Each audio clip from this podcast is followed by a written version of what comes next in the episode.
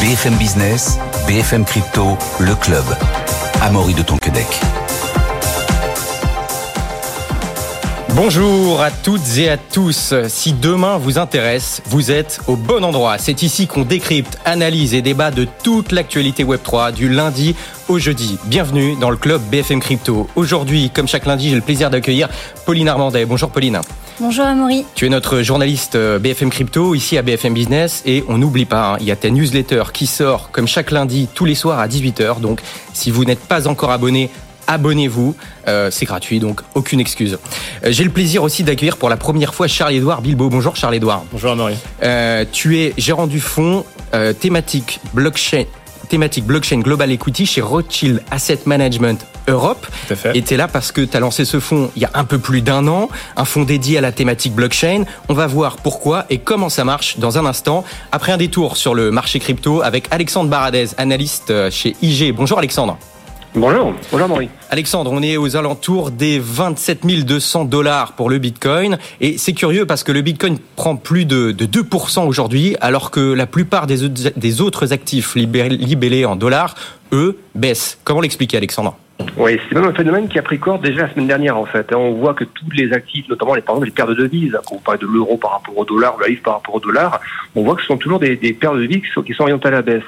Euh, alors que le- les cryptos et certains métaux également qu'on surveille aussi en parallèle, des métaux précieux, semi-précieux, qui ont qui réagissent en fait aux mêmes thématiques de taux de dollars, eux ont commencé à se rapprocher un peu. C'est arrivé depuis le milieu de la semaine dernière avec les chiffres d'inflation euh, aux États-Unis qui sont ressortis pour la partie cœur, donc hein, un petit peu en, même en nette amélioration. Donc ça, ça, ça plaît typiquement aux actifs qu'on qualifie d'actifs sans rendement parce que ça signifie que on a une amélioration des prix ou d'un de, de l'inflation aux États-Unis. Donc on s'approche très probablement, et on aura la réponse dès mercredi soir au niveau de la Fed, on approche du taux terminal et on y va peut-être déjà pour la Fed. Hein, ça, en gros, qu'elle ne montera plus les taux très probablement lors des prochaines réunions.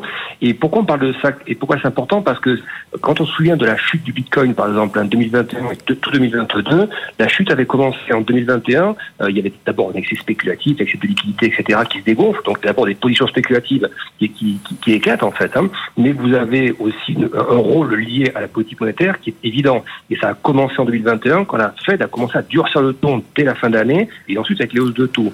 Donc là, on est dans le schéma inverse désormais. C'est-à-dire que la purge est intervenue. Qui a perdu euh, presque 80% euh, entre le point haut et le point bas de sa, de sa valeur, qui a rebondi ensuite par rapport à des questions d'intérêt plus institutionnel, beaucoup moins de spéculation. C'est un actif qui est aussi beaucoup moins volatile euh, qu'à une époque. Et donc, tout ce qui va aller dans le sens désormais d'une inflation moindre, qui va s'accentuer, donc, et le discours de politique monétaire qui seront un peu moins agressifs une fois qu'on aura passé ce pic sur les taux, eh bien, ça va bénéficier typiquement à ces actifs euh, dont on voit en plus qu'il y a une activité très riche en parallèle sur les émissions d'ETF qui attendent qu'une chose, un accord de la SEC, pour pouvoir se faire. Donc, je répondrai de manière très rapide. Euh, pour moi, la zone des 25 000 reste une très belle zone pour investir sur, sur, sur un horizon de, de quelques temps, si vous voulez. Pour les investisseurs qui sont pas très frileux, euh, ils peuvent rentrer dans ces zones de prix.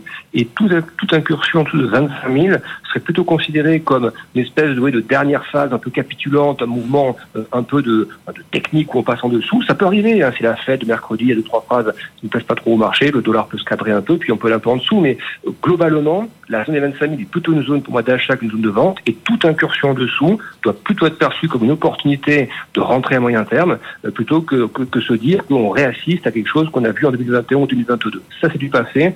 Désormais, c'est Hmm. plutôt des creux à acheter que des creux à vendre qu'on sur le Bitcoin.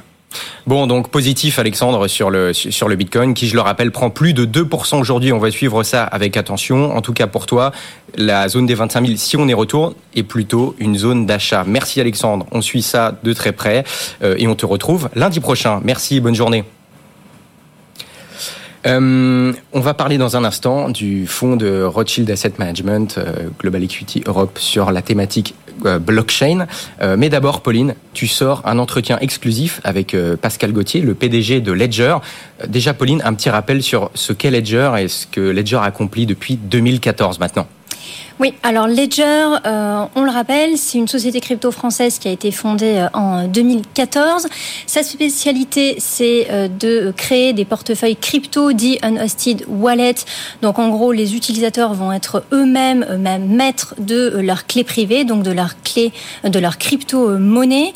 Pascal Gauthier fait partie des cofondateurs, mais il y en a eu d'autres également. Je pense notamment à Eric Larchevêque, qui depuis ben, a quitté Ledger il y a quelques années, mais bon, il reste quand même dans l'écosystème des crypto-monnaies. Et puis Ledger, ben voilà, c'est quand même la seule société crypto française à être une licorne. Elle est valorisée 1,3 milliard d'euros, 1,5 milliard de dollars pour faire un peu plus sexy.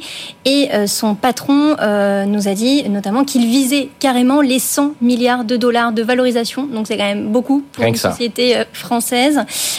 Ils disent que c'est pas grand-chose parce que s'ils se comparent à la valorisation euh, d'Apple, qui est euh, aujourd'hui autour des 3000 milliards de dollars, bah là, 100 euh, milliards de dollars, voilà, c'est la petite prétention qu'a son patron. donc pour lui, 100 milliards, c'est pas grand-chose parce que Apple est à 300 milliards. C'est ça son raisonnement. Voilà, c'est ça. Alors est-ce qu'ils vont l'atteindre? Ça, on verra dans les prochaines années.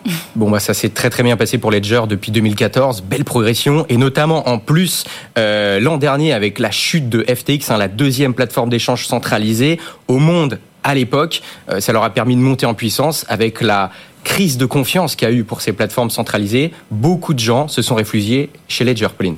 Oui, c'est ça, tu fais bien de le rappeler. Donc chez Ledger ou chez euh, des euh, concurrents, hein, je pense notamment à Trésor, mais c'est vrai que Ledger en France bah, est monté euh, en popularité. Au moment de la chute de FTX, en termes de chiffres quand même, Ledger, ils avaient réussi à vendre près de 4 fois plus de portefeuilles crypto que le mois d'avant, donc c'est assez conséquent, ce qui fait qu'au total, et ça c'est les derniers chiffres que nous communique son patron, Ledger a vendu environ 6,5 millions euh, de portefeuilles crypto. Ils ont aujourd'hui 100 euh, entreprises clientes. Euh, ils sécurisent 20% des crypto-monnaies dans le monde. 30% des NFT, donc c'est quand même conséquent. Et bah évidemment, on l'a interrogé sur le beer market, hein, comment ils avaient réussi, enfin ils réussissent à tenir dans ce contexte. et donc Pascal Gauthier nous a dit que ben Ledger fait quand même mieux que les autres, euh, même si évidemment euh, son business a été euh, impacté en 2022 et 2023. par contre, en termes de résultats financiers, comme c'est une société privée, il nous a pas donné beaucoup de détails, mais c'est ce qu'il assure de son côté. En tout cas, en termes de stratégie de business de Ledger, en tout cas, ce qu'on peut voir, celle qui est publique, elle fait souvent l'objet de, critiques. Euh, Pauline, tu as pu avoir des, explications de Pascal Gauthier dans ton entretien? Hum. Effectivement, euh, il y a des critiques sur euh, le positionnement, on va dire, de cette société qui, au départ, en 2014, proposait, enfin, à partir de 2014, a proposé une solution assez simple en termes de, de, technologie, donc ce fameux portefeuille crypto qui ressemble à une petite clé USB. Maintenant, c'est un portefeuille qui a un peu évolué en termes de design.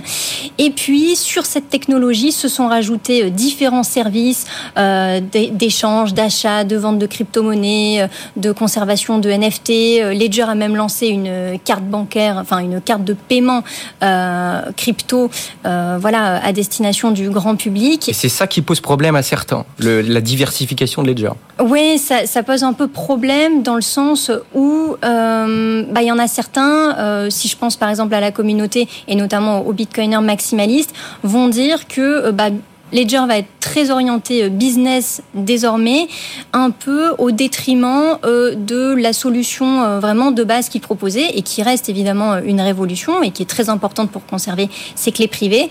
Mais du coup, ben voilà, en termes de business, il y a une certaine diversification qui va pas forcément plaire à une partie de la communauté. Ils essaient en tout cas d'aller de se diversifier pour aller vers une adoption de masse toujours plus grande. Et d'ailleurs, en parlant de ça, ben, on a eu, on, va revenir, hein, Pauline, sur la controverse qu'il y a eu. Ledger Recovery qui a eu lieu il y a quelques mois. Euh, tu es revenu sur cette controverse avec euh, Pascal Gauthier?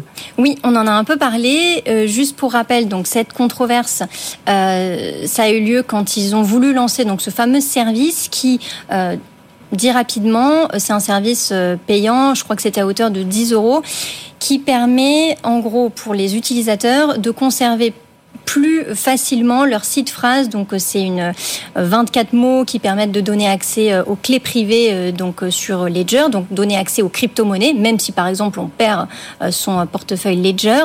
Bref, et en fait, donc là Ledger s'est dit voilà, comme c'est quand même pas très simple d'utilisation, on va essayer bah, aussi pour les, les, nouveaux entrants sur le marché de faire en sorte que cette clé, enfin cette site phrase soit mieux conservée. Et donc l'idée c'était de, de de dupliquer et de répartir cette site phrase en euh, trois euh, entités dont Ledger.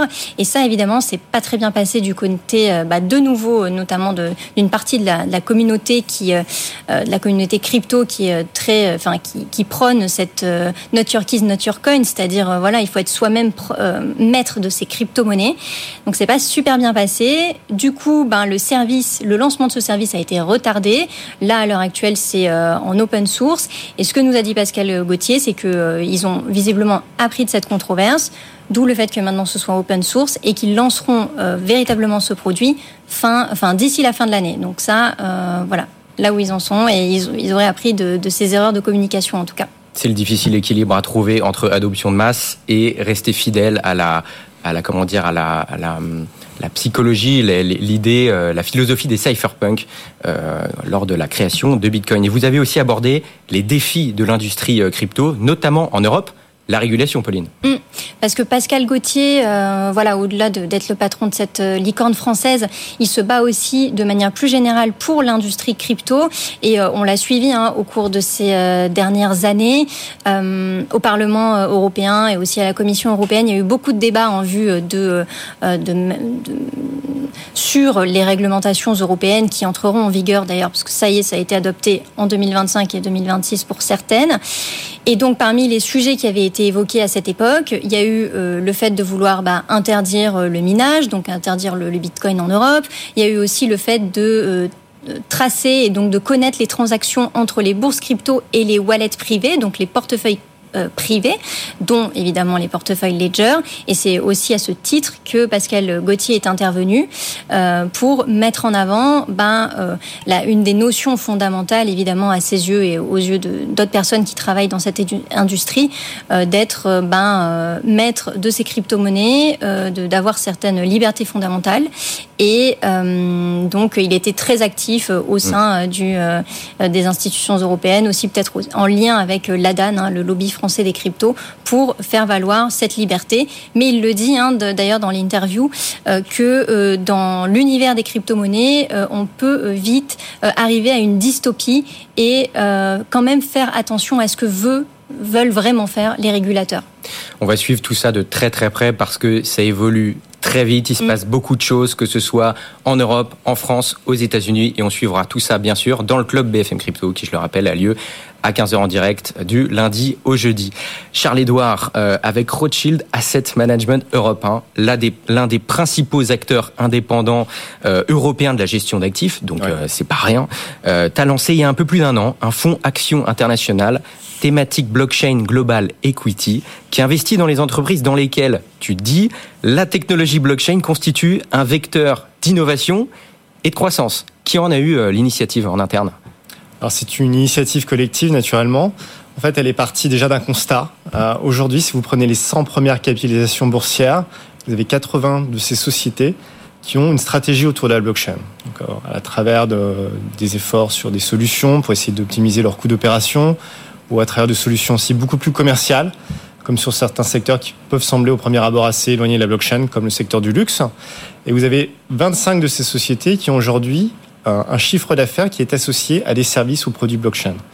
Euh, donc ces sociétés nous permettent aujourd'hui d'offrir un cadre d'investissement suffisamment large pour proposer un produit d'investissement sur les sociétés publiques listées. Et euh, en, en, interne, alors ça a été une initiative collective, mais à quel moment Donc ça a été un peu plus d'un an. Vous l'avez écrit, je crois, en juillet 2022. Euh, Tout à fait. Euh, est-ce que c'est toi en particulier qui en a eu l'initiative ou alors euh, parce que ça fait plusieurs années quand même qu'il y a des que, la, que la blockchain existe, ça fait un bout de temps. Pourquoi là en 2022, il y a, il y a un an, euh, vous vous êtes dit tiens, on va sauter le pas? Parce que contrairement à d'autres technologies, aujourd'hui on est sur un stade de maturité qui est suffisant pour proposer des services blockchain donc associés à des sociétés listées. On a eu des cycles d'investissement de la part de ces sociétés en 2013 hein, qui sont déjà intéressées à la thématique.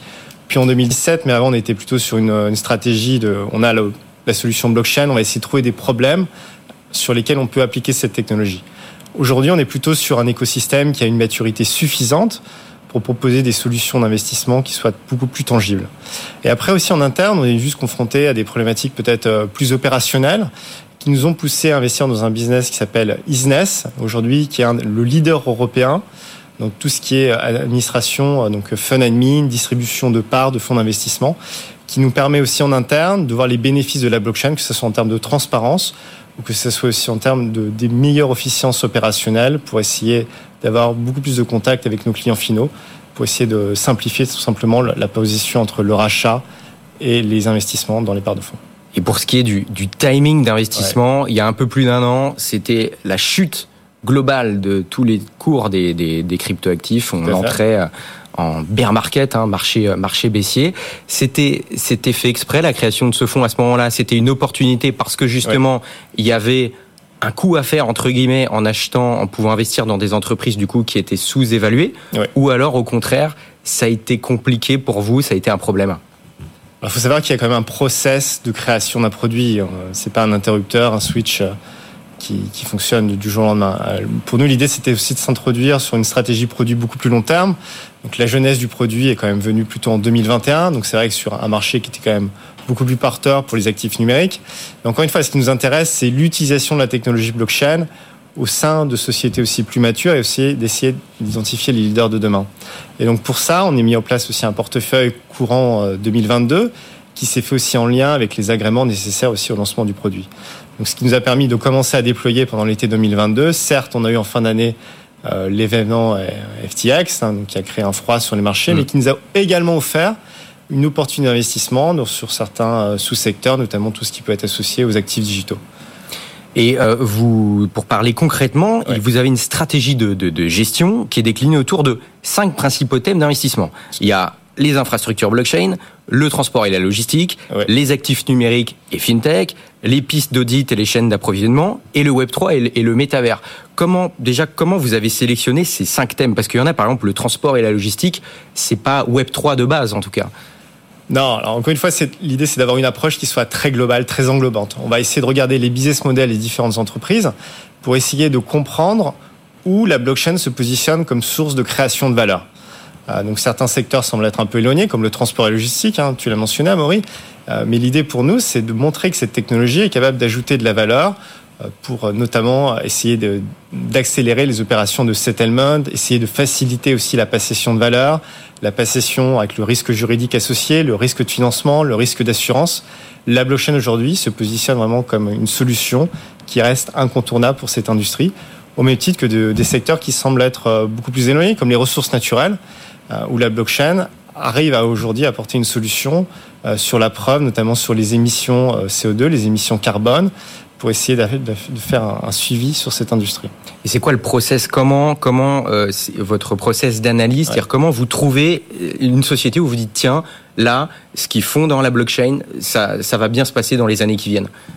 Tout à fait. Euh, donc je tiens aussi à saluer euh, Clara Sock qui nous a rejoint en novembre 2022. Donc ça montre qui gère le fonds avec toi. Qui gère le fonds avec moi, qui est co-gérante sur le produit, qui montre bien aussi l'investissement euh, que l'on a entrepris sur cette thématique. Hein, l'idée pour nous, c'est de construire un track record sur les prochaines années.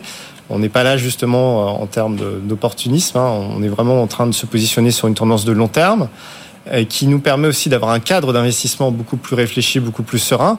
Donc on part d'un univers d'investissement aujourd'hui qui fait à peu près 15 trilliards de dollars. On a identifié 350 valeurs dans le monde qui utilisent de près ou de loin la blockchain. Et derrière, on va appliquer différents filtres qualitatifs et quantitatifs pour essayer de comprendre comment la blockchain ajoute de la valeur au sein de ces sociétés. Ça peut être la génération de chiffres d'affaires, ça peut être les capex, tout ce qui va être investissement, les opérations M&A, tout ce qui peut être aussi sur les roadmaps produits, la capacité d'un management aussi à parler, à éduquer aussi ses consommateurs sur la blockchain.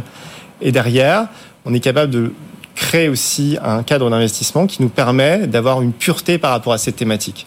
Donc, ce qui est important par rapport aux autres fonds thématiques, on se démarque sur le fait qu'on a 40% du portefeuille aujourd'hui euh, qui investit sur des sociétés directement associées à la blockchain, c'est-à-dire qui génèrent 75% de leur chiffre d'affaires au plus sur des services ou produits blockchain. Mais justement, c'est intéressant parce que moi j'ai l'impression que vous investissez dans deux types d'entreprises. Il y a à la fois des pure players et des acteurs traditionnels qui, eux, ont mis au point des applications blockchain concrètes. Euh, pourquoi? C'est une façon de se diversifier au sein même du fonds Exactement. Donc, on, cherche déjà à aller euh, sélectionner les leaders de demain. Donc des sociétés qui sont peut-être plus petites en termes de capitalisation boursière, mais vu notre univers d'investissement, on peut avoir le luxe de se le permettre, mais également essayer de comprendre comment des business models établis, ça peut être dans le secteur du paiement, ça peut être dans les sociétés associées aux réseaux, associées aux réseaux sociaux aujourd'hui, euh, commence à prendre ce virage technologique pour essayer d'utiliser la blockchain comme une nouvelle solution commerciale. Et dans le dans le risque, vous indiquez un indicateur synthétique de risque. Pour ce fonds, il est de 6 sur 7 sachant que 7 est le risque le plus élevé. C'est le, le, fonds le plus risqué que vous ayez ou il y en a d'autres qui, qui ont cette euh, note-là Alors, il faut savoir que le critère de risque, hein, le SRI, est associé généralement à la volatilité aussi du produit. Donc, avec les événements qu'on a connus sur les derniers mois, FTX, et aussi le mouvement haussier hein, qui a été assez marqué euh, sur les derniers mois. Depuis le début de l'année, on a eu quand même un re-rating assez marqué euh, des valeurs de croissance et notamment sur ces thématiques associées à la blockchain, aux actifs digitaux. Euh, donc on a aussi poussé la volatilité, la volatilité du fonds. Aujourd'hui, cette volatilité commence aussi à, à, se réduire, à devenir un peu plus posée, qui permet potentiellement aussi de réduire ce critère. Et vous recommandez aux, aux investisseurs une durée moyenne d'investissement de 5 ans. Euh, vous, vous, comment vous voyez le marché d'ici 5 ans euh, quelle, quelle, quelle, évolution va y avoir euh, selon vous? Alors l'évolution qu'on va qu'on anticipe hein, sur les cinq prochaines années va essentiellement se faire sur un secteur qui est le, secteur financier. Euh, pourquoi? Parce qu'aujourd'hui, c'est le secteur le plus mature en termes de, use case ou par rapport aux applications blockchain. On a encore aujourd'hui un use case assez concret hein, autour de la tokenisation. On a Citigroup qui vient d'annoncer la mise en place du euh, City Token Services, hein, au-delà de son service de TTS, en fait, qui est le Transaction Services, qui permet d'accélérer euh, tout ce qui est paiement cross-border, tout ce qui est virements internationaux. La blockchain, au travers du système de tokenisation, se positionne comme une solution. Et on voit que c'est vraiment cette industrie, notamment aussi au travers du paiement, notamment aussi au travers de l'assurance, qui va vraiment créer aussi un lien sur la partie réglementaire pour pouvoir promouvoir une, évangélisation beaucoup plus large de cette technologie. Et qui, qui investit dans votre fonds et c'est quoi le ticket d'entrée? Alors c'est un fonds qui est ouvert euh, à tous, hein. c'est un, fonds qui est également ouvert aux investisseurs euh, particuliers ou également aux investisseurs institutionnels. Les encours du fonds aujourd'hui sont de 25 millions d'euros. Donc avec le support de nos banques privées en interne, donc on, a décidé aussi de cider le produit, donner du temps aussi au produit. C'est important aussi de capable de constituer un track record de trois ans, afin aussi en parallèle de commencer un travail aussi d'éducation. Donc c'est une industrie, hein, vous le savez, qui n'est pas forcément bien comprise, notamment sur les intérêts opérationnels euh, de la blockchain. Donc on essaye de travailler aussi euh, un peu en amont sur ces thématiques pour essayer à terme voilà, d'avoir aussi une traction commerciale plus importante. Là, dans les prochaines semaines, on va partir sur une orientation peut-être plus marquée sur euh, le push produit avec nos réunions trimestrielles autour des esprits partenaires. Et pour finir, en termes de performance, bon là il y a qu'un an, vous recommandez cinq ans, on le rappelle. Euh, où est-ce qu'on en est de la performance, sachant que vous êtes lancé dans un environnement de marché compliqué? Compliqué, euh, certes. On a eu la chance d'avoir un bon rebond effectivement depuis le début de l'année. Là, donc le fonds s'inscrit sur une performance de 22% depuis le début de l'année en euros. Euh, par contre, effectivement, si vous prenez le fonds depuis sa création, euh, le fonds n'a pas retrouvé sa, valeur, sa VL d'origine. néanmoins, il y a quelques semaines, on y était assez facilement. Le produit reste volatile. Hein. Je fais référence à nouveau à votre indicateur de risque. néanmoins, l'objectif pour nous est vraiment de créer de la valeur sur le long terme sur cet indicateur 5 ans. Eh ben, on suivra ça. Euh, Charles-Édouard, tu reviendras nous en, nous en parler euh, dans les, dans, les prochains mois et on suivra euh, l'évolution de, de ce fonds. Je rappelle que tu es gérant du fonds, du coup, thématique blockchain global equity chez Rothschild Asset Management Europe. Merci d'avoir été avec nous. Merci, Marie. Pauline euh, Amandet, merci d'avoir été avec nous aussi. Hein. Je rappelle, journaliste BFM Crypto. On retrouve ta newsletter ce soir à 18h dans vos boîtes mail. Sinon, abonnez-vous. Quant à nous, on se retrouve demain dès 15h. Merci d'avoir été avec nous. Bonne journée, bonne soirée. À demain. BFM Business, BFM Crypto, le club.